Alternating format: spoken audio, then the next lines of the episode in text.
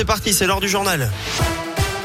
Et ça roule comment à Lyon, Greg Attention, c'est mouillé soyez prudents sur les routes, mais ça va bien. Il pas de bouchons sur les grands axes de l'agglo lyonnaise.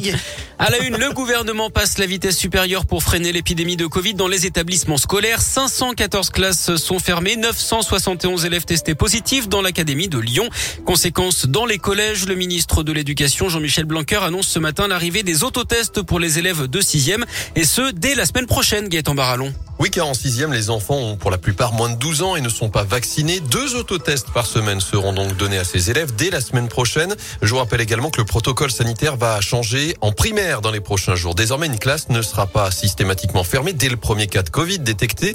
Tous les élèves seront testés. Seuls ceux qui présentent un test négatif pourront reprendre les cours. Ce sont d'ailleurs les équipes éducatives, notamment les profs, qui devront vérifier les tests négatifs fournis par les parents. Ces tests ne relèvent pas du secret médical, selon le ministre. Cette mesure vise donc à freiner l'épidémie dans les établissements scolaires alors que 8890 classes sont fermées aujourd'hui. C'est un peu moins de 2% des classes en France, un chiffre encore en augmentation ces deux derniers jours. Merci Gaëtan. Et depuis l'annonce hier de la nécessaire dose de rappel, cinq mois après la dernière injection pour conserver le pass sanitaire, il y a ruée sur les rendez-vous. Le site Doctolib reste saturé. Plus d'une demi-heure d'attente actuellement. Plus d'un million deux cent mille rendez-vous ont été pris depuis les annonces du ministre de la Santé, Olivier Véran, hier midi. La crise sanitaire qui cause des tensions en Martinique, un policier a été blessé au bras ce matin par des tirs provenant d'un barrage à Fort-de-France. Un autre a reçu un impact qui s'est logé dans son gilet par balle. Des journalistes ont également été visés à balles réelles ces dernières heures, ce qui a fermement dénoncé le porte-parole du gouvernement Gabriel Attal.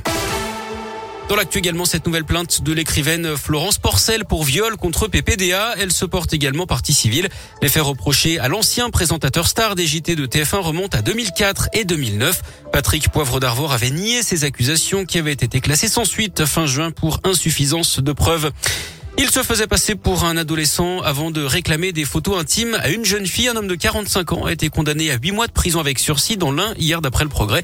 Cet habitant des Dombes avait réussi à approcher une adolescente de 14 ans sur un réseau social fin 2018.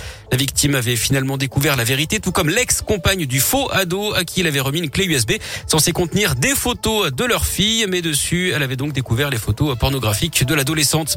Le procès de trois membres du collectif des Dalton, ils avaient été arrêtés le 20 23 octobre dernier dans l'agglomération lyonnaise avant un rodéo urbain qui avait été euh, annoncé euh, sur Instagram.